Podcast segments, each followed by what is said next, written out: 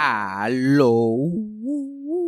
Bienvenidos a Eso fue Sarcasmo. Ya lo que falta es un mes, un mes para mi primer especial de stand-up. Eso fue Sarcasmo, el stand-up que va a ser en punto fijo en el Centro de Bellas Artes de Santurce el 3 y 4 de junio. Viernes 3, sábado 4 de junio y las taquillas son en PR Ticket. Muchas gracias a todas las personas que ya han comprado sus boletos, a los que no hayan comprado y estén planeando ir, ven, acaben y compren, no sé qué están esperando. Las taquillas están en PR Ticket, las puedes conseguir en un link aquí de la descripción de este episodio o en mi bio de Instagram que es Fabián Castillo PR o simplemente vayan a prtickets.com. También recuerden que nos pueden apoyar a través de Patreon. El Patreon es Eso fue Sarcasmo y allí pueden escuchar episodios antes que cualquiera. En vez de salir los miércoles salen los lunes y salen en video. So, si quieres verme hablando mierdas en vez de escucharme y quieres apoyar este podcast, lo puedes hacer a través de Patreon y las taquillas para el stand-up el 3 y 4 de junio en PR.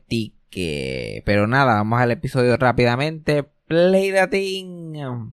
When you need mealtime inspiration, it's worth shopping Kroger, where you'll find over 30,000 mouthwatering choices that excite your inner foodie. And no matter what tasty choice you make, you'll enjoy our everyday low prices, plus extra ways to save, like digital coupons worth over $600 each week. You can also save up to $1 off per gallon at the pump with fuel points. More savings and more inspiring flavors make shopping Kroger worth it every time. Kroger, fresh for everyone. Fuel restrictions apply.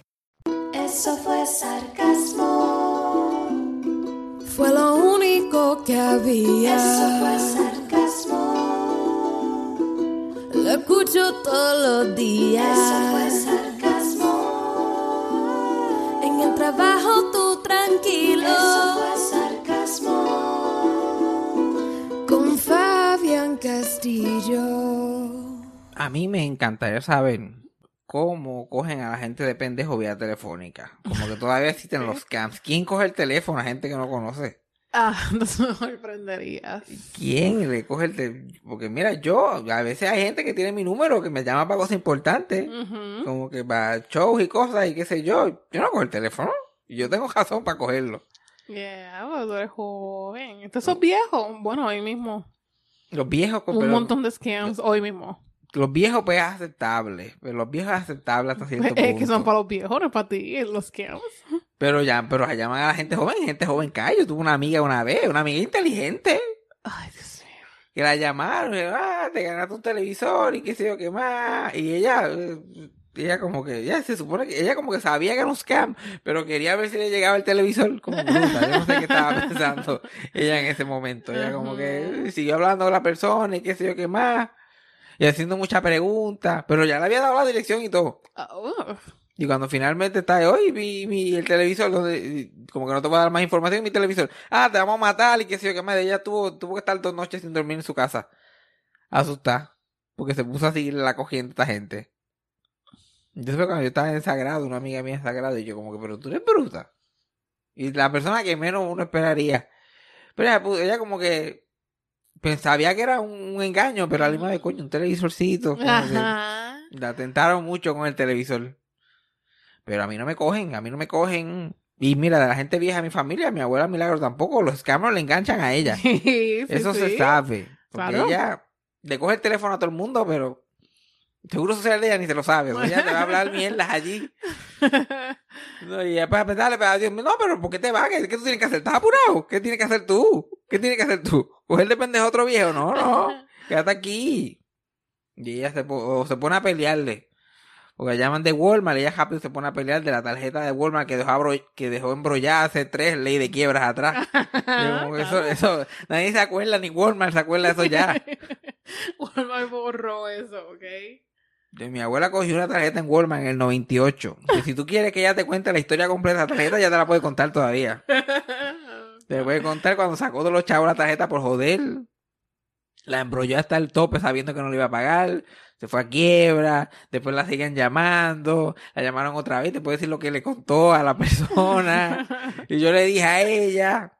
Esto puede ser. Por alguna razón yo tengo un recuerdo de ella contándome esto en el centro de convenciones. Estábamos en el centro de convenciones porque había, hemos acompañado a mi primo que tenía una competencia de badminton. Ajá. Y yo, nosotros sentados allí al frente del Sheraton y ella contándome eso, pero de principio a fin. Sí, sí, sí. Y El para ese tiempo hacían nada más como, como 15 años que se había pasado, hace ya como 25 cómodamente. Ya todavía le meta eso. Pero aparte de eso, yo no sé cómo cogen a la gente. No, que necesitamos tu seguro social. ¿Para qué? A mí me lo piden para cosas importantes y yo como que... Yo piché, yo trato de pichar. A mí me lo piden para algo que sé que tengo que tenerlo y yo. Sí, sí. Vamos a ver si ellos pueden llegar a mí sin el, sin el seguro social. Pero benditos pobres viejitos, que nadie los llama de por sí. Ahí es donde los cogen, porque ellos cogen el teléfono más que por sentir, por sentirse vivo, Exacto. saber que existen. Porque tema libre no es hasta las 11 de la noche. Sí, sí, claro. By the way, te seguimos hablando de estos shows de Netflix, que están tan buenos. Ah. Yo pensaba que, este, porque yo he visto otras, otras temporadas de Married at First Sight y normalmente es bien flojo, como que es como que muy genuino, pero ya no, ya lo están haciendo por joder. Sí, ya están poniendo el drama. Sí, antes apareaban a la gente, antes, porque no le llaman un reality show, es un social experiment que ellos están documentando. Ajá. Pues antes era como que bien ético, pero ya están en season 10 y ya es, ya no están consiguiendo parece que parejas que sean de verdad Compatible. compatibles y ahora es free for ahora cogen a los opuestos. Literal. Y ese season 10, que es el primer season que aparece ahí en Netflix, es un papelón, pero por favor tienen que verlo. El que no lo ha visto todavía tiene que verlo. Yeah. Porque tienen un paquetero allí que se llama Michael, un paquetero. Para que, mira, que me acuerdo el nombre de él, para yo acordarme de su nombre. Michael y la pobre Mika que tuvo que aguantarle la mierda a este tipo. Sí.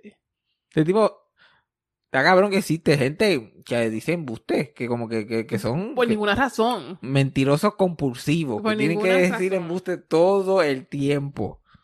Y todo, y todo el tiempo lo cogen, pero es como si nada. Él para él, el pilín. No, como y que no, yo, yo no me voy a explicar, yo no me voy a explicar, Ajá. yo no me voy a explicar, tú no confías en mí, yo no me voy a explicar. Que yo no me, yo no me, yo no me siento lo suficientemente vulnerable para decirte cuál es el millaje de mi gen- real. Yo no me siento, yo no me siento lo suficientemente vulnerable contigo. Para decirte cuál es mi trabajo de verdad.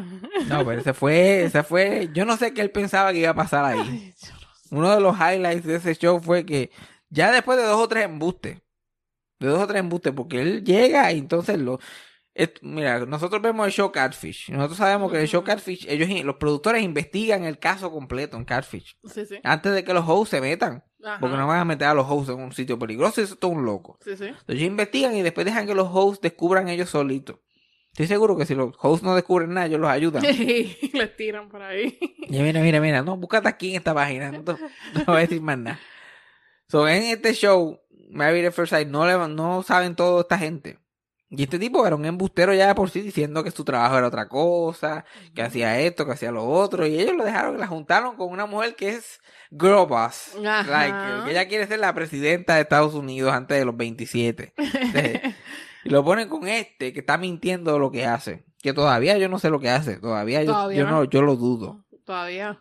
Pero él llegó, no, yo me dieron una, un- una oferta de director, ya eso está al otro lado, me van a pagar tanto, qué sé yo, y de momento llega un día, pues he decidido coger este trabajo que paga mucho menos en este sitio random.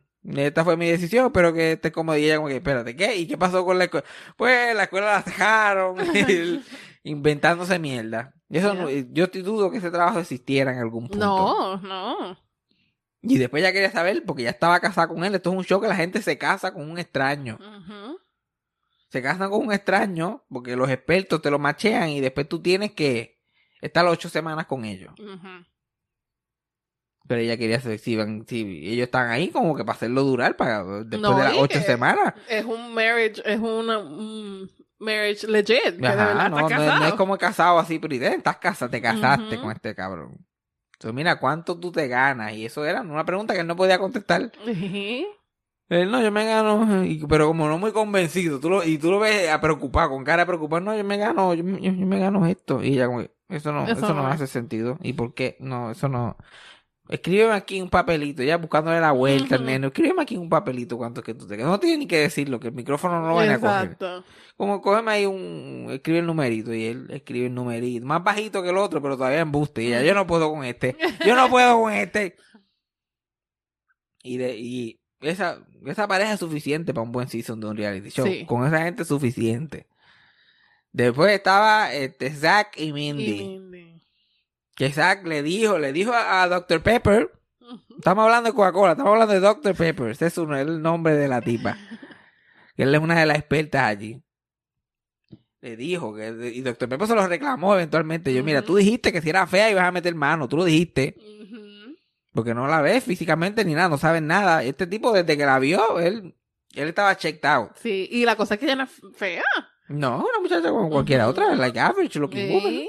Y average looking y tirando para bonita, porque en ese show no Exacto. coge gente fea tampoco. Exacto, exacto. El tirando a bonita. Like es una figure, es una figure skater coach. Ujú. So ella, o sea, no tiene trabajo, pero la aceptaron en el show como Sí. quiera. So ella tiene un cuerpito y toda la cosa. Él no, él dijo fo. Él cuando Sí. él dice fo, es fo. Pero, pero sin embargo, no se va, no le dicen la voz, no quiere ser el malo en la voz de decir, no, no, no, yo no voy para esto, porque se va a ver súper mal. Claro. Pero él está ahí, haciendo lo peor que es gaslighting a ella, como que no, no me gusta usar esas palabras como esposo, ni matrimonio, porque estamos usando esas, esas- esos trigger words, ¿ok? Y la pobre muchacha pasándola mal, pero desde que se casaron. Porque ella debe irla intentando, intentando con, con ese sentimiento. Qué cringe y bendito. Ya, cho, a, mí, a, mí me da, a mí me da un trauma psicológico porque ella trae, de verdad trataba bien brutal y ay, cuál era su comida favorita. Ella tra- tratando con una pared. Literal, con y, él, una pared. y él hablando en lengua porque nadie entendía de qué estaba hablando. No, pero y de, hay una parte que se tienen que mudar juntos. Mira, este, ¿cuándo te vas a mudar conmigo? No, pues yo pienso que eso es algo parte de, de tratar, es algo que estamos tratando, que deberíamos de dialogar. Pues di- cuando lo dialoguemos, y yo nos jodimos con Giovanni Vázquez. jodimos con Giovanni Vázquez. Y la pobre muchacha sale a María, hasta en los camarógrafos. ¿Qué carajo acaba de decir? ¿Tú, tú grabaste ese sonido bien. Yo no sé, aquí como que le falta una parte. Aquí le falta una parte. Literal. Literal, es literalmente, no es una exageración. Like, Es una exageración, está en Netflix, lo pueden ver.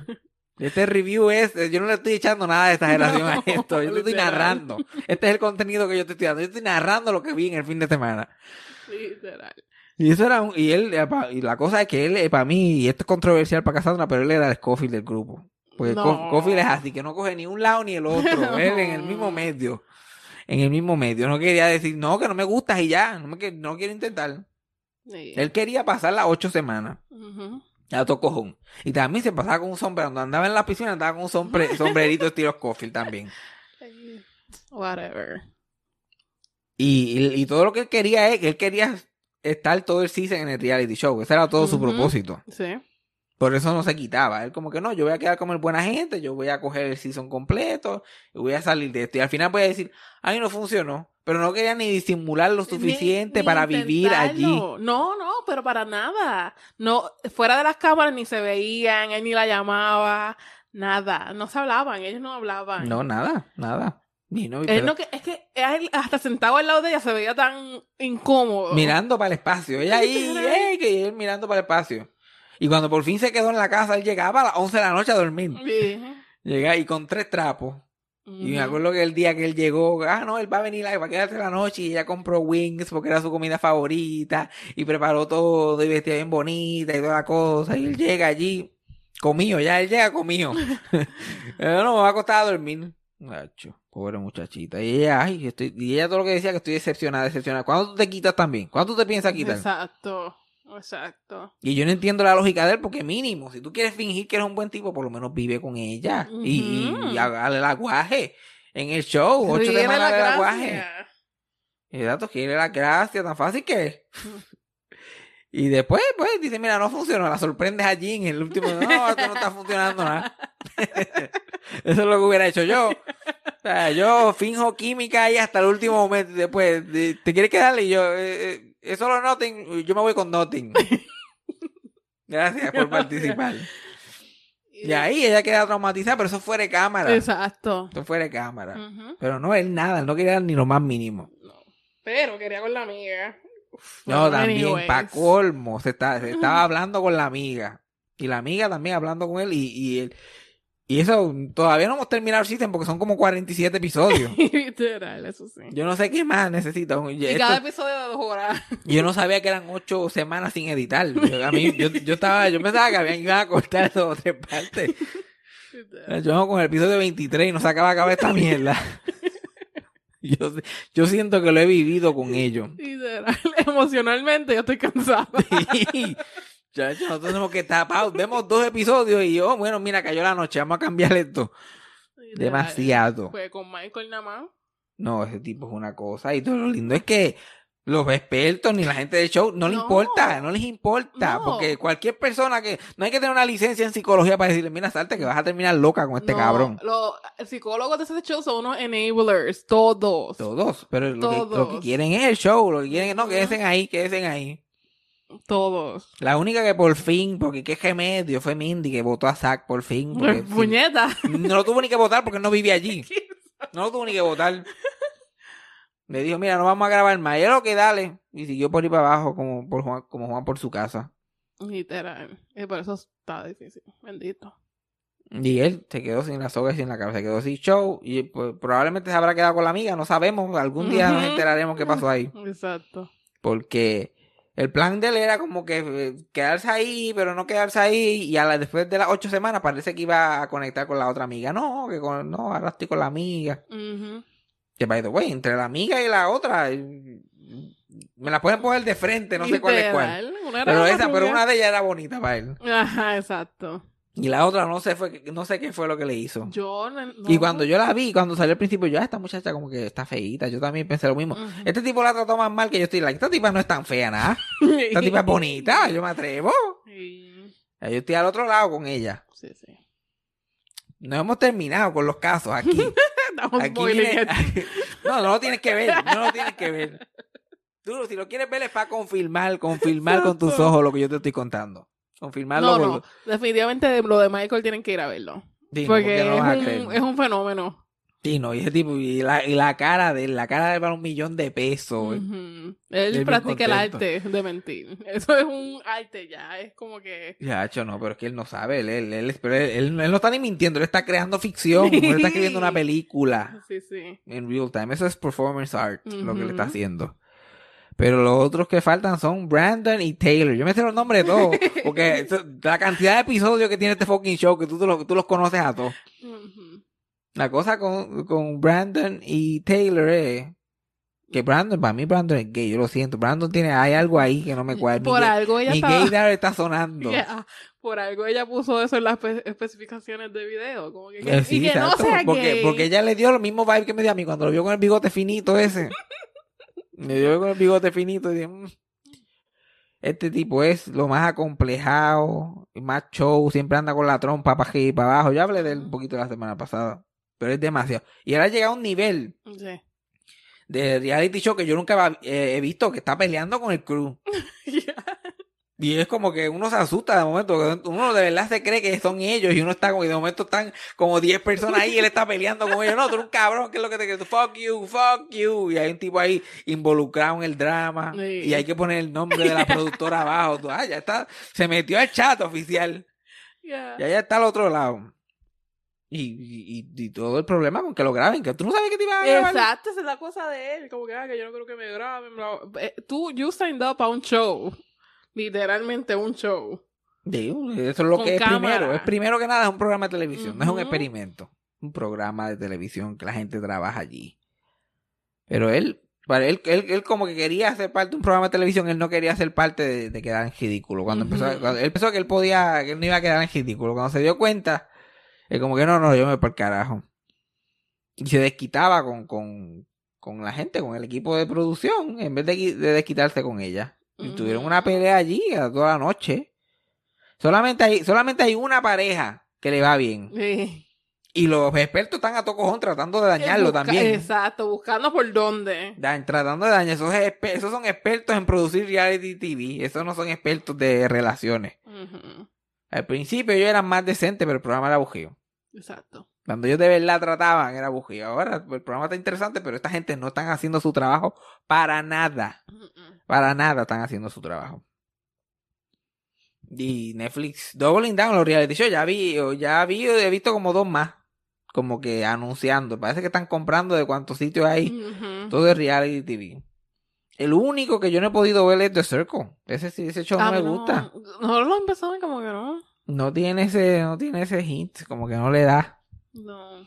Yo vi un, un empezamos a ver un season de, del, del Circle, lo único que me acuerdo que había, que había una muchacha que parecía Charitín joven, pero, pero vestía como Charitín Current. Era como que, era medio raro. Pero aparte de eso, No.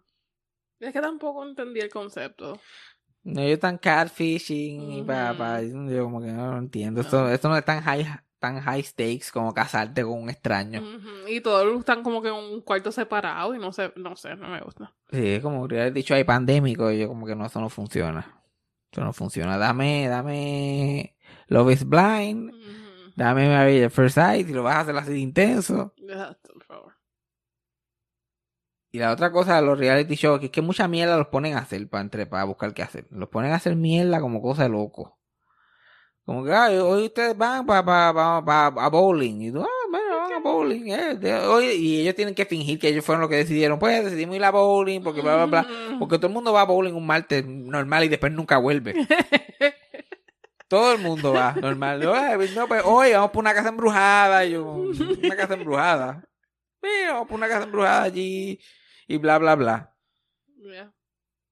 Y el, el, la cosa con Brandon y Taylor, cada vez que ellos, porque ellos, ellos se han dejado y han vivido separados, vuelven y están separados y vuelven y están separados.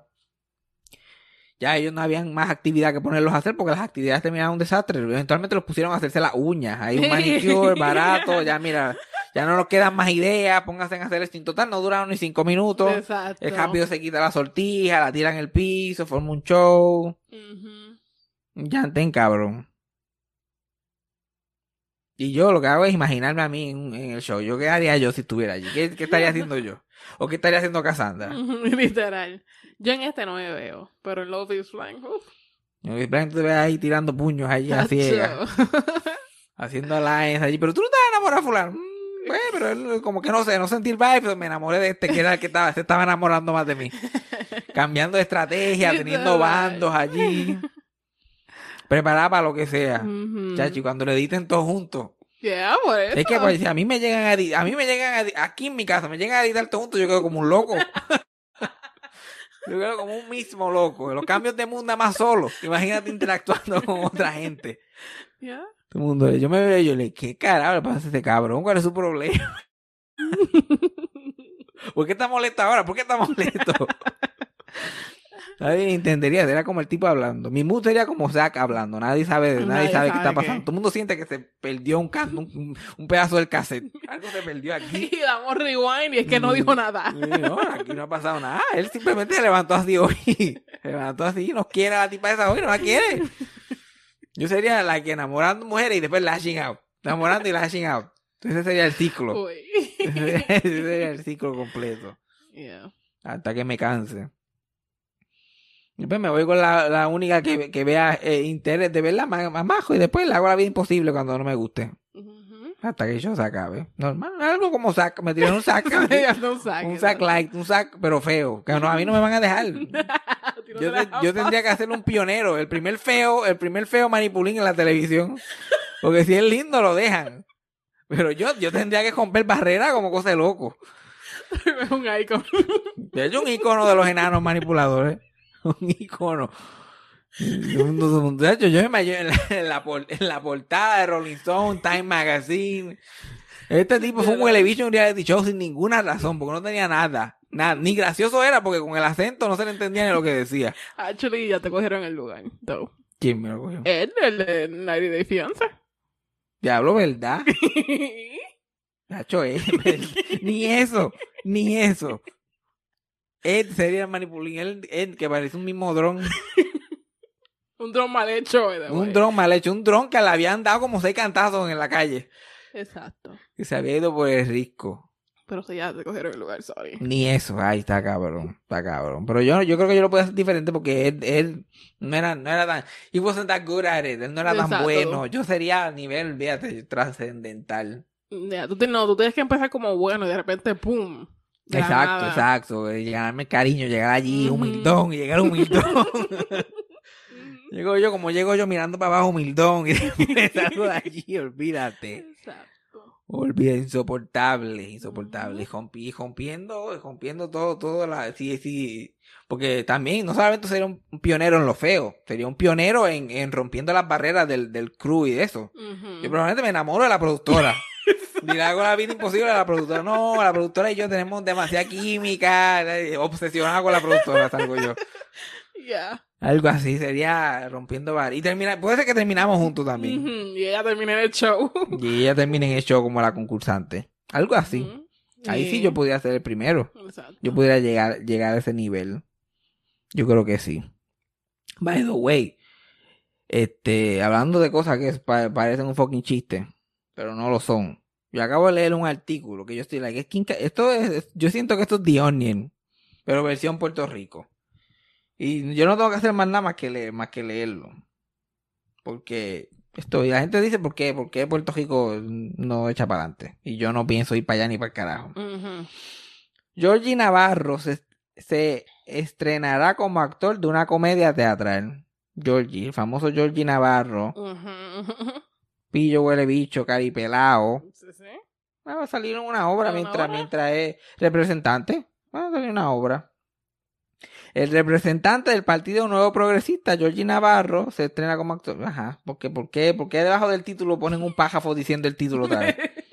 Yo leí el título. La obra en cuestión se, se titula Dime que sí y girará en torno a la relación sentimental entre la periodista radial Rubén Sánchez y su pareja, la también comunicadora Verón, Verónica Abreu Tañón. Esto, esto es una obra teatral sobre el romance de Rubén Sánchez y la otra pendeja. Wow. Según una convocatoria para la conferencia de prensa donde se brindarán detalles de la obra, se desprende que la pieza teatral fue escrita por el di- ex director de noticias de la emisora WKQ 580, Javier Gómez. Un ex director de noticias escribió esta obra de teatro. Pero el amor de Rubén y Verónica era tan... Y no, apare- aparentemente, Porque yo nunca he escuchado la... aparentemente esto es noticia grande. Yo nunca he escuchado Bueno, había, se, fue un, se fue un video viral. Tú sabes que el, el show de Rubén lo transmiten con cámaras y las cámaras a veces se quedan prendidas durante anuncios y qué sé yo. Se fue un video, un video viral de él terminando como un segmento de su show y se para y ella llega y él la trepa allí en el escritorio y empieza a besuquearse. ¿Tú ¿Nunca viste eso? No, gracias a Dios. De- en la obra, además de, además de Rubén y esta tipa, dos periodistas, periodistas importantes y Georgie, alguien que se supone que le esté fiscalizando o intentando tan siquiera. También pa- pa- van a participar la voz del caserío Papo Cristian. El radiocontrol Golo Cruz. Literal, todo el, todo el production de, de WKQ va para allá. El ex senador Ángel Rosa, Janet Pérez Brito, Rubén Sánchez, ay, Rubén y Verónica, whatever the fuck. Y esto va para el Centro de Bellas Artes de Cagua, que es como que el teatro más grande de, de Puerto Rico. No entiendo. No, yo, enti- yo entiendo que Puerto Rico se debería hundir ahora mismo. El que paga una taquilla para ver esa mierda debería morir. Like, que vete sin mascarilla. Por favor. I don't get it. Like, el, el, el- como está el país de jodido. Y, es un, y todo es un vacilón. Los políticos y los, y los periodistas, ay, es un vaciloncito. Y vamos a ser actores ahora también para ganar los chavos. Y el, y el pueblo que no puede ni con su vida, jodido, que no tiene ni luz. que Desde que Luma entró, que la luz ya estaba cara, hay un ha aumentado un 68%. Van a comprar taquilla para ir a ver a estos cabrones porque él está enamorado de la otra y la otra está enamorada de él. That's pathetic. Ya, pero, la, pero vamos a ver, ahora, ahora vamos a ver cómo se llena. Literal. Cómo se falta el guitajeño allí. Literal. Y después, pues, y, de- y después están sin luz allí dos semanas. Y yo dije, ay Dios mío, ¿por qué no pasan esto? ¿Por qué? ¿Por qué sufrimos tanto? ¿Por qué? Pero ya, vamos a ver al guitajeño que empezó, que está bueno, Georgie está ahí hoy va a vacilar. Como si, como si no hubiera una, una relación directa entre los charlatanes que ven en la televisión y lo que le pasa a ellos directamente. Digo, Se cree que es, que es aislado, ¿eh? ¿no? Eso no- Ujú, Sí, sí. esto no tiene nada que ver con nada. Eso- Estamos jodidos, vamos a por lo menos vamos a pasarla bien con estos cabrones. Ujú, Claro. Y, y yo me acuerdo cuando yo era chiquito, a Rubén lo vendían como el, como el periodista los periodistas, porque él le hacía preguntas, la gente es un huele bicho. Yo, yo las todas las entrevistas- actitud. Ok. Ajá, tiene actitud, pero no pregunta nada. Él un poquito de actitud. Y Ujú. después todo vacilón. ¿Eso puede hacer yo? like, Actitud sin saber exactamente qué está pasando. Ah, sí, ah, sí, ah, ah, pues yo no sé. pues yo, ah, ah, whatever, ok, pues está, ok, ok, ok. Tú puedes ser la primera periodista, romper barrera como la primera periodista con actitud solamente. Ella eh, tiene actitud y puede hacer a la gente sentirse mal, pero no sabe exactamente por qué lo debe de hacer. No sabe quiénes son los malos, no sabe quiénes son los malos y los buenos. Ella los trata mal a todos por todos. igual. Exacto. Y yo, el tipo que se enamora de una mujer en el crew del reality show romántico. Yeah. Y eso sí que va a ser. This is a wildest season yet. Pero yo le voy a hacer honor al season.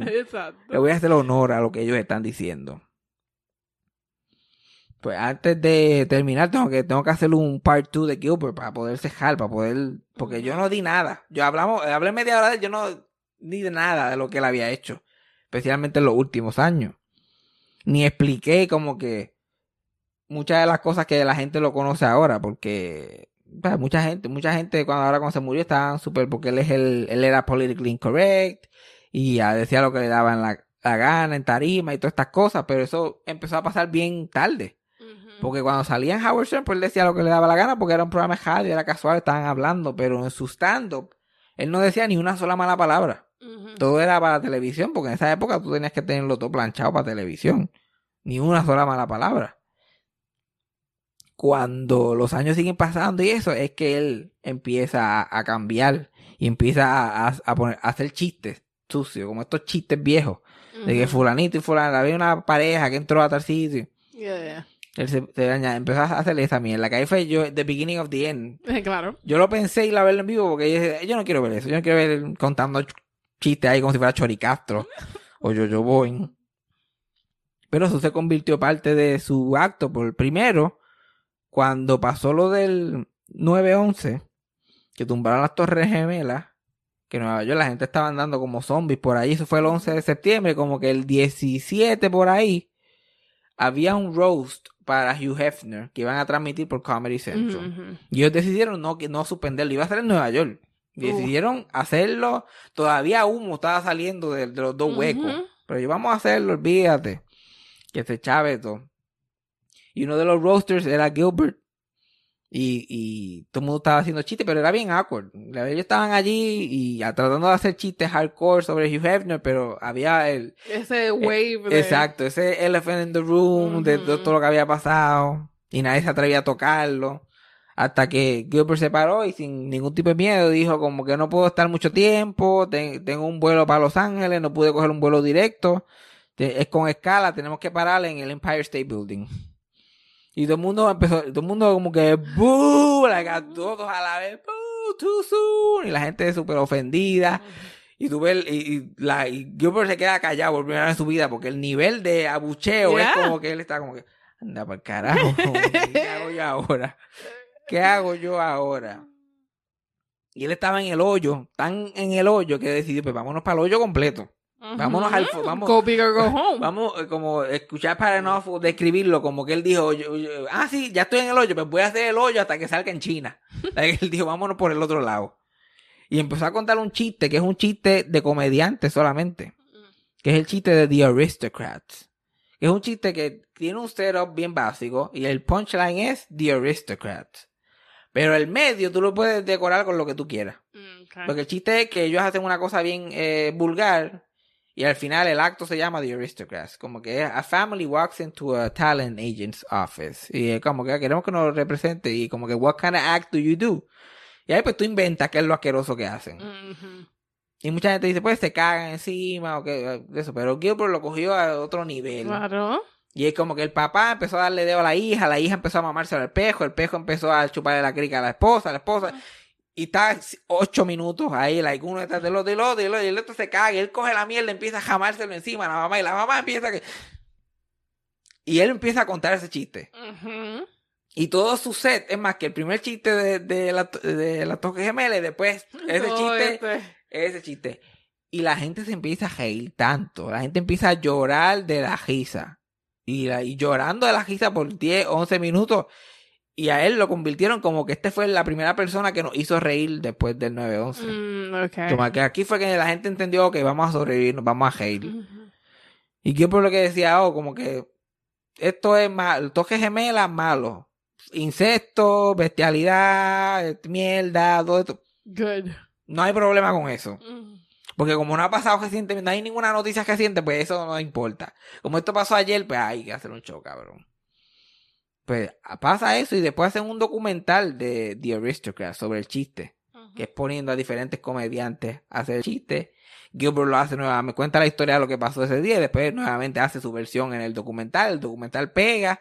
Y ahí es como se empieza a hacer famoso como el puerco este de este chiste. Entonces él decide como que añadirle eso a su, a su stand-up. Y por ahí, y por ahí se va. Él tiene su, su stand-up regular, que tuvo literalmente 50 años haciendo, y después los últimos 20 minutos, pues chistes ahí, dirty jokes, que era lo que él le decía. Ok. Y ese fue, ese fue el, único el único refresh que le hizo a todo, a todo su acto durante todos esos años.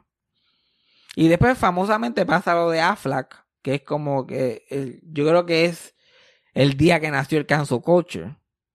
Lo que la gente llama ahora como el cancel culture fue cuando lo votaron a él de Aflac, que es la primera vez que algo así pasó. Ok. Que, yo no, ¿tú sabes ese chisme? No. que esto pasó como en el 2011 por ahí, que hubo el, el terremoto en Japón y el tsunami Ok. y Twitter, todavía la gente estaba empezando a llegar a Twitter, él llevaba dos semanas en Twitter. Ajá. Y los fans de él empezaron a decirle, ah, escribe cosas del, al chiste del tsunami, como que fans de él, de Howard Stern y de esas otras cosas, le dijeron, pon chiste del tsunami, al chiste de Japón, al chiste... y se puso a hacer chiste. Oh, God. A tuitear chiste. Pero aquí venimos al Twitter World, que no es lo mismo decirlo, por alguna razón no es lo mismo decirlo que tuitearlo. Que tenerlo ahí en la página y que lo vea y que la gente empiece a retweet y lo vea otra gente que no están como que en ese público. Sí, sí. Muchachos, y se formó la de San Quintín, que eso fue noticia 24/7 en CNN, en todos lados. De momento, no- la noticia no era lo que había pasado en Japón, era que Gilbert era el peor ser humano que había existido en la parte de la tierra y que su carrera no se iba a recuperar. Y lo, y lo votaron como bolsa y él hasta se, se disculpó que eso jamás en la vida lo había hecho. Se hizo una disculpa pública, nada, que a las tres semanas dio Howard Stern cuando le preguntó, oye, esa disculpa pública que no se parece a en ti en nada. Y yo, esto yo ni la vi. Yo ni sé cuál es. Eso fue la número 27, Public Apology, ponla ahí. El manager le dijo, vamos a hacer Public Apology. Y yo, pues, hazla, olvídate. Ni sé, ni, ni la he leído todavía. Pero como quiera la sacó. Hizo, hizo el effort de sacarla Exacto. tratar de salvar su trabajo. Y resultaba ser que Aflac hacía el 80% de su, de su negocio lo hacía en Japón. Que eso también, eso fue gran noticia. De momento, pues, se jodió. Exacto.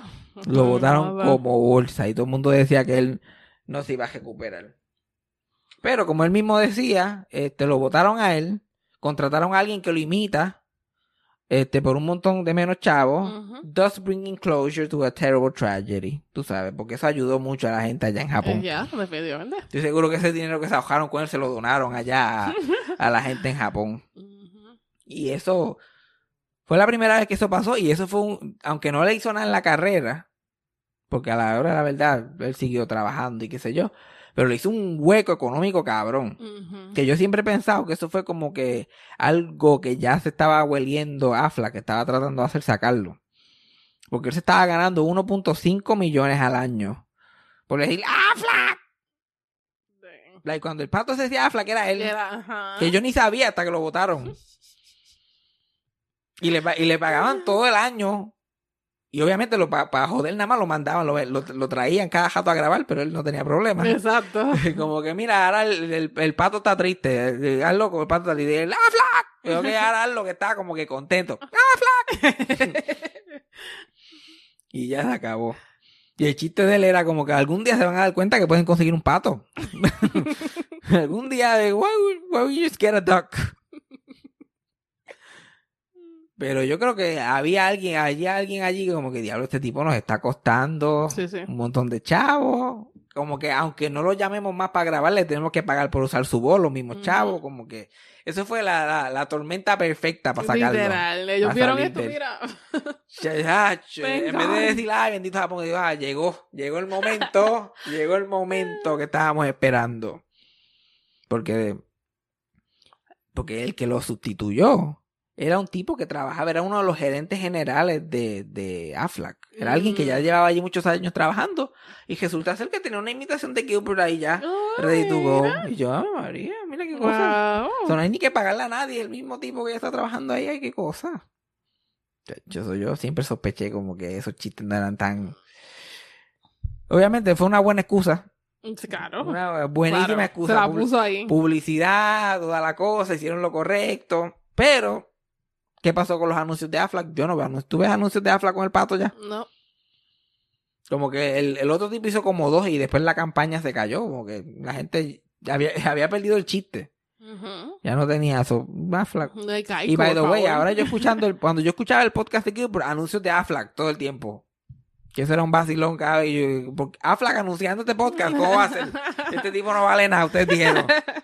Ustedes, mismos, ustedes dijeron que este tipo no valía nada hace 10 años atrás. Ahora, ahora no importa. Ahora olvídate. Free for all. Y ahí, y ahí él como que tuvo un problema como que de relevancia. Como que pasó ese crical de Aflac y no estaba haciendo ese dinero que lo mantenía en su casa. No tenía que joderse mucho. Y en ese mismo tiempo también Howard Stern empieza a cambiar el formato porque el, el political correct necesita la cosa. Tiene que cambiar la cosa y deja de invitar a... Y no, no, ni lo llama. Es como que de momento le, empiezan, le dejan de coger el teléfono a Gilbert. Ujú. So, no lo cogen ni en ese show que es donde promocionaba sus stand y sus cosas. Ni tiene el guisito ahí que le estaba dando el mortgage y los chavos para los, los nenes y todas las cosas. Y ahí la esposa, pues que tuvo que usar la mente y pensar qué puedo hacer con, con, con él. Y, y coge un escritor que escribía en, en The View, que todavía escribe para The View, que es un comedy writer por ahí, que era a- a- amiguito de Gilbert también de, de, de toda la vida, porque se habían visto en diferentes otros proyectos. Y ella lo contrata, le dice, mira, para que le escriba chistes nuevos a este, para que le update his act, a ver, porque él no quiere escribir nada nuevo. y ahora vamos a tener que contar con su stand-up. Y so, lo- los ponen juntos para tratar de, de darle un refresh. Exacto. Y ellos dos, en vez de eh, hacer, eh, escribir chistes y ponerse a pensar en eso, se ponían a hablar por teléfono horas de mierda que a nadie le importa. Y de actores viejos y películas viejas. Y te acuerdas de este. Y Gilbert le daba una descripción bien extraña de, de, de alguien. ¿Te acuerdas el tipo que era como que así, como casaba? Ah, fulanito. Sí, había alguien que se parecía a él, pero más joven. ¿Cómo se llamaba ese actor? Y el fulano. Así. Y la esposa había esta conversación y le dijo, ¿usted, ¿por qué ustedes no hacen algo con esto? ¿Por qué ustedes no lo En vez de convierten? perder el tiempo aquí. Exacto. En vez de perder el tiempo aquí. Hagan un podcast. Si ninguno de los dos sabía lo que era un podcast, porque eso fue como 2013, 2014. Ajá. So ella, la esposa, moviendo las fichas y eso, pues le consigue un podcast network y hace un negocio para poder hacerle el podcast. Y la idea de ellos, pues, de, de ellos dos, entrevistar gente que ellos admiraban de esa época, del, del, de los clásicos de Hollywood. O gente que estaba viva con la gente que ellos de verdad, porque muchos de ellos se murieron cuando ellos eran chiquitos. Yeah. So, para tratar de preservar esa historia y tener esas conversaciones y eso, pues ellos crean ese podcast en el 2014, que es el que yo escuché hasta los otros días, que es el Gilbert Gottfried's Amazing Colossal Podcast. Y eso lo revivió. No lo revivió así mainstream, porque no era que mainstream, mainstream todo el mundo todavía lo conocía por las mismas cosas. Sí, sí. Pero le creó ese nicho que ahora todo el mundo tiene en el internet. Como que ese nicho, ese, ese fan base super, lo olvida de ahí, encima de él todo el tiempo, que empezó a pompearle las apariciones en stand-up. Porque no era ahora verlo stand-up, ahora verla, el de tu podcast favorito, y no importa si tú has escuchado los chistes 20 veces, esto, esto es un evento. Sí, sí. Tú lo di- tú, tú dices los chistes con él como si fuera un fucking concierto. Yeah. Y ahí él, él- él se convirtió en un, en un culto. Y entonces ahí le subió las apariciones en stand-up. De momento estaba otra vez en demanda en todos los fucking estados y en todos los fucking mercados. Y tenía un sitio para promocionar sus apariciones. O Ujú. sustituyó como que las dos cosas. Además, haciendo un poquito chavo por el lado con el podcast.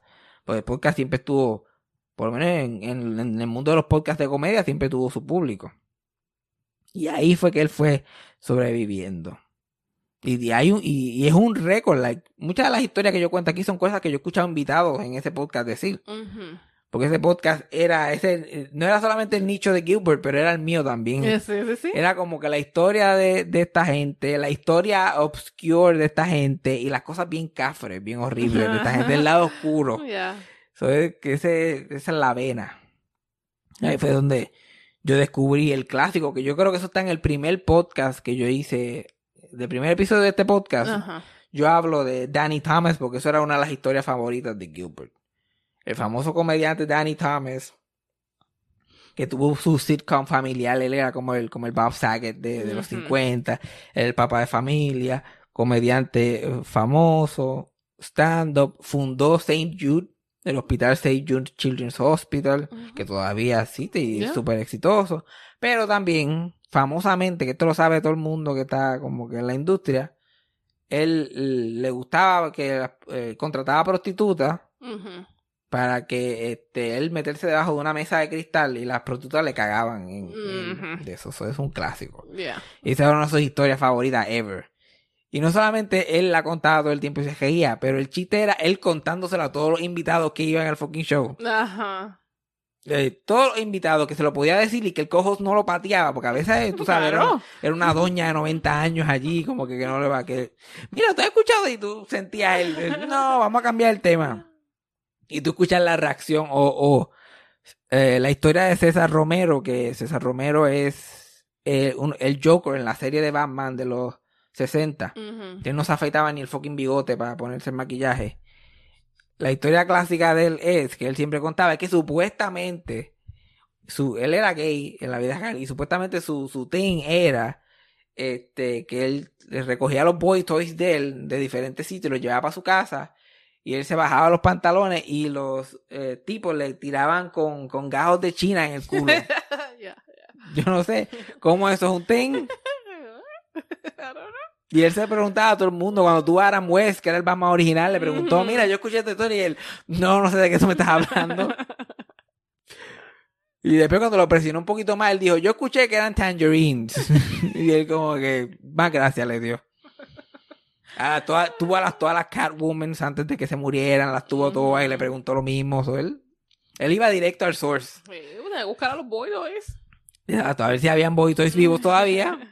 y buscar todas esas cosas. Y eso, esa historia de César Romero se convirtió tan parte del podcast que una de las cosas que, que dan como que en el Patreon o si tú compras en el merch es un pin de un Orange Wedge. es el símbolo internacional del podcast. Y uno de los guests del podcast, que es súper fan, porque también el podcast es bien popular en la industria Ajá. de Hollywood. Este, un screenwriter que hasta se ganó un Oscar esa noche. Fue a los Oscars con el Orange Pin. Y eso para Gilbert fue el, highlight de su vida. Él sabía que, que la- que lo estaba logrando. Exacto. Pues, y la gente en los shows le llevaba de China, le llevaba, le llevaban este, mesas de cristal así de embuste con mierda así de embuste en el cristal. Y él, ah, ¿qué yo voy a hacer con esta porquería? Pues, la gente estaba bien, bien entregada. Y definitivamente que ese podcast es una influencia para este podcast. La gotita del saber se convirtió en como en algo como que, que yo disfrutaba tanto que ellos hacían allí. Ajá. Que dije, yo quiero hablar. Y las entrevistas que he hecho, especialmente a gente así histórica como la Suset Bacolo, Geraldo Ortiz, René o Cristina, yo pienso, cuando estoy los entrevistando, yo pienso como, como Gilbert y Frank, que era su co-host. Yo trato de pensar, tengo que grabar historia. Esto tiene que ser un documento de historias de otra gente, de todas estas cosas. O cuando hago un podcast y puedo sacar dos o tres historias graciosas o cosas que ellos no han contado en otros sitios, como, ok, hice mi trabajo. Yeah. Esto va a estar en el internet. Esto está en el internet ya oficial. Que yo, él, él murió y el podcast tiene 420 entrevistas y 200 y pico de otros podcasts que son ellos dos nada más.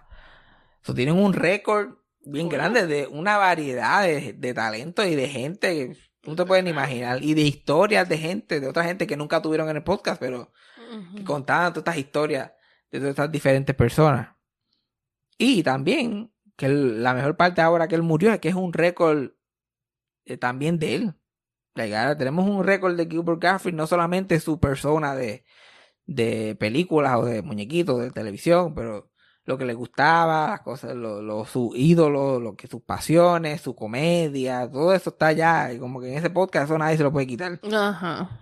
Howard Stern puede buscar todos los episodios de Gilbert, pero ese podcast se va a mantener ahí vigente por los siglos de los siglos. Y yo todavía sigo escuchándolo. Yeah. Yo lo que hago es que reciclo de los 400 y pico. Yo, "Ah, vámonos al número 10 a ver cómo este. Vámonos al número 30 y pico. Hay que ver cuánto tiempo puedo seguir Exacto.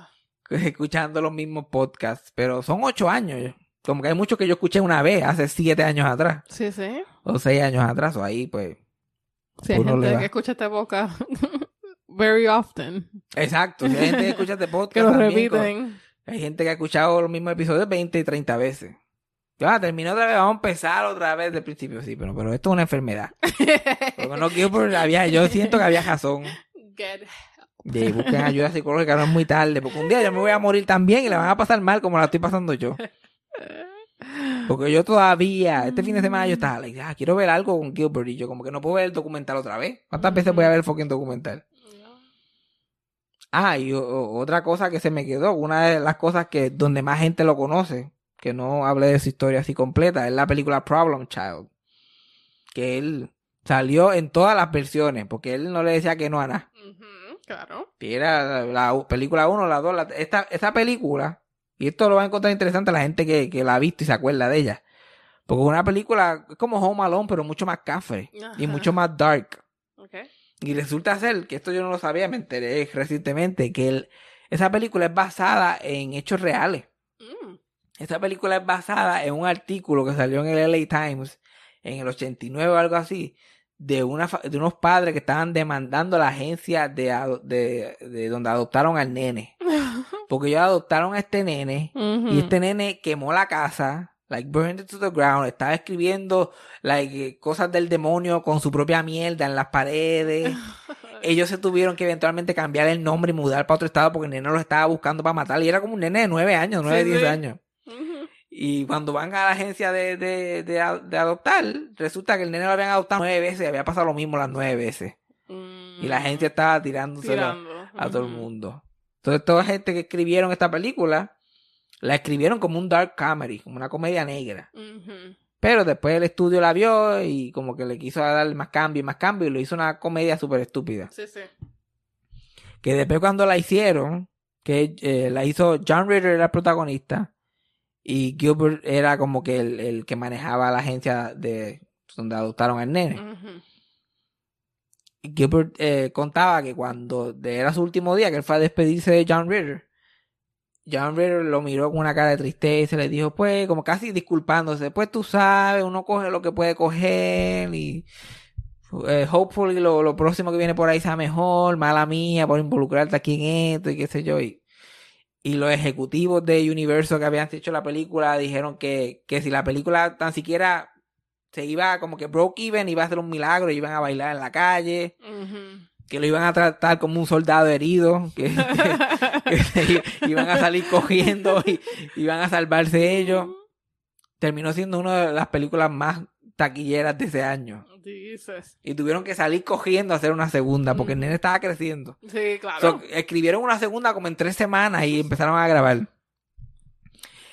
Y querían otra vez a Gilbert porque los, los que la escribieron decía- la- sabían que la mejor parte había sido él porque él improvisó muchas de sus escenas y que eso. Pero el plot no había razón para volver a la agencia de adoptar. De adoptar. So, lo hicieron un director de la escuela. Él también El- moved up. El mismo, el mismo tipo ahora es el director de la escuela que llega el nene. Y vámonos que es tarde. El personaje de Mr. Peabody. El personaje de Mr. Peabody, donde, donde sea que lo necesitaban, aparecía sin ninguna razón. En la tercera, que fue para televisión, que el nene dijo que no. John Ritter dijo que no. Gilbert dijo que sí, Dijo obviamente. que no. El problem child dijo que no. El profesor dijo no. Yo prefiero no volver a trabajar más porque no volvió a trabajar. Gilbert la hizo y él era un dentista. el personaje de él era dentista ahora. Y yo había ido a Dental School, pero él quería ser director primero. You know? Mm. No, pero primero estaba trabajando en como que una, adoptando nenes. ¿Cómo tú de eso a director? Está más o menos ahí, pero hay unos estudios diferentes. En las dos por lo menos tratan de hacerle un chiste, como que la su escena es como que yo que pensaba que allí ah, ahora tengo un mejor trabajo, yo como que I talked my way up para ser director, Ajá. como que trataron de pero la tercera dentista, punto. Mr. Peabody, hay miles de Mr. Peabody en, el- en este universo. Y ellos andan por ahí. Ellos andan ahí por el mundo. Y otra cosa que, que me encanta que Gilbert en todas las películas, especialmente en, en Problem Child, siempre estaba con una tipa bien buena. Siempre está Claro. él, él tapón y siempre andando con una modelo. Hay una escena que, que hay un food fight. Porque además de ser el director, hay una escena que ellos están en un restaurante y Gilbert ve al nene y empieza a gritar y el nene le tira con una albóndiga y empiezan un food fight. Gilbert dije que ahí él una de sus improvisaciones que él más orgulloso estaba. Ajá. Porque estaban haciendo la película y qué sé yo, y una de las albóndigas, el chiste era que le caía entre medio de las tetas a la muchacha que le estaba. Ajá. Y él, tú sabes que él es un improvisador, él es Second City. Él dijo, no, yo tengo una idea, y si yo trato de sacar la albóndiga entre medio de las tetas, y el director le dijo, oye, eso está gracioso. y él, dale, vamos a hacerlo. Y cuando lo hacían, lo, lo, lo cogimos porque lo podemos hacer otra vez. Lo hicieron como 10 veces y él no se quejó. Pobre muchacha. que, que terminó allí. Bendito. Ya. Él, hizo la, la tercera y después hubo una serie animada que nadie de los originales más que Gilbert, obviamente. Obviamente. Él sí, él es el verdadero problem child. Deberían convertirlo a él. Y esa era otra de sus famas. Él no le decía que no a nada. Nada. Él le decía que sí a todo. Y no era de esos comediantes que tú le dabas algo para que dijera. Y él no lo cambiaba. Él, él no había escrito un chiste del 77. So, él estaba como que lo que tú me pongas ahí, yo lo leo. So, él podía hacer lo que le daba la gana. Ya veía cómo está mi estómago. Y lo último que quería contar de él antes de irnos es que hay un documental que se llama Life Animated, que cuenta la historia de este, de este niño que, que tiene autismo y que el autismo se le desarrolló ya cuando tenía unos cuantos años. So, él fue de ser un nene bien activo y, y quote normal, como que de momento eh, él estaba hablando y todo y pierde su lenguaje, pierde su habilidad para comunicarse con su familia. Tienen que ir a miles de doctores para ver qué, qué es lo que tiene, finalmente lo diagnostican y no encuentran qué hacer con el nene porque el nene no habla y le están diciendo puede ser que pierda su habilidad para para comunicarse por completo y nunca vuelva a hablar. Pero los padres, buscándole la vuelta, ven que lo único que lo hace feliz a él son las películas de Disney. Y está viendo Disney 24-7, todas las películas, y le da como que comfort. Y un día el papá entra al cuarto y ve una, un, como un muñequito de Iago, el personaje de Gilbert en Aladdin. Y de la desesperación, pues coge el muñeco y empieza a imitar a Gilbert y Ajá. hablar con el nene le dice como que te, ¿cómo te sientes hoy? Y el nene de la nada mágicamente dice no me siento bien, no tengo amigos y me siento solo. Y como anda, porque era un breakthrough, lo lograron y todo por la voz de ese cabrón. Y empiezan a buscarle y el nene este, se hace mucho más funcional de lo que pensaban que iba a ser y aprenden a buscarle la vuelta, hacen este documental y cuando el- eh, antes de que el documental sale hay un, hacen un sale un artículo sobre la historia de este nene y la esposa de Gilbert lo ve y entonces ah, se comunica con la familia y hacen el encuentro entre Gilbert y el nene No. que lo graban para el documental. Van a, una- a la escuela superior donde él está, que es una escuela especializada para gente con autismo. Y él tiene su propio Disney Club que le está cogiendo, donde recrean las escenas y todo. Él está haciendo de- del malo de, de Aladdin. No le dicen que Gilbert va a entrar a hacer de, de, de Iago. Lo sorprenden, el nene se va a morir. le va a dar un infarto allí. Los otros nenes empiezan a vejearle. Todo un evento. todo el evento. Y cuando el maestro está dando los, los, los, los, los juguitos a todos los nenes, le da uno a Gilbert porque piensa que él es uno de los nenes allí. Claro. Y Gilbert decir que no. Gilbert se llevó tres. uno en cada bolsillo. Uno en cada bolsillo. Y eso es otra historia nice que él siguió. Que se hicieron amigos de la familia de. Gilbert y de su familia. Ellos siguieron hasta ahora que se murió. Siguieron siendo close con el nene y con sus padres. Y se visitaban y todo eso. Que, le, que hicieron un charity event que está en YouTube. El documental está en YouTube, pero también este clip está en YouTube de en el, el charity este Night of Too Many Stars, que es para eh, programas para personas con autismo y todo eso.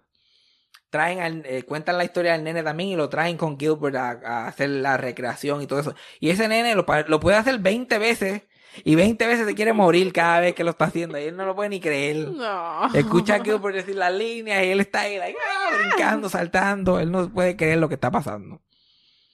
So, de ahí, pues, este, este tipo tiene un legado variado y distinto y- de muchas Yeah. cosas. Y muchísimas cosas que no he incluido, que no dije, que son detallitos en su carrera, fanbase snitch que tiene en diferentes esquinas del mundo. Ya.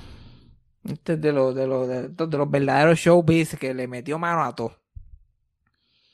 Y mucha, muchos comediantes, que esto lo escuché de, de, de otro comediante que estaba hablando de él cuando se murió, que muchos comediantes se toman bien en serio y porque quieren ser respetados o quieren sentir que, el- que la vida los trata con respeto y ser como que so, ellos deciden mucho qué van a hacer y qué no van a hacer, qué es lo que dicen y qué no dicen. Pero al Gilbert hacer todo lo que le decían, decirle que sí a todo, este, que, que creó un nivel de respeto como que diferente. Es como que, wow, yo creo que este es el más que deberíamos respetar de todos porque él no le ponía importancia a esta mierda. Exacto. Esto era un trabajo que él iba y hacía y, no importaba. Y se iba para su casa. Y no afectaba su vida personal para nada. Él lo separaba todo. Él, no, mírenme a mí. Yo soy una leyenda. No, no, llevo tantos años que, pues, nada, él. Él cualquier, un huele bicho más. Sí, él era más humilde. Mm, ¿Qué te humilde y, y, y ya, viviendo así, este, humildemente, maceta, a la que él no creía ni que se merecía los chavos. No, no, estos son como que muchos chavos. Para mí yo no los voy a tocar porque esto se va a ir ya mismo. Yo pues veré a ver cómo, cómo voy superando, cómo voy superando. Porque es que los podcasts están malos. Ya no hay podcast buenos. ¿Dónde están los podcasts buenos? Porque hasta Chente ya yo estoy como que, Chente, vamos a hablar de otra cosa. Yo no puedo escuchar Bad Bunny más nada. sí, sí, sí. Pero seguiremos, seguiremos informando.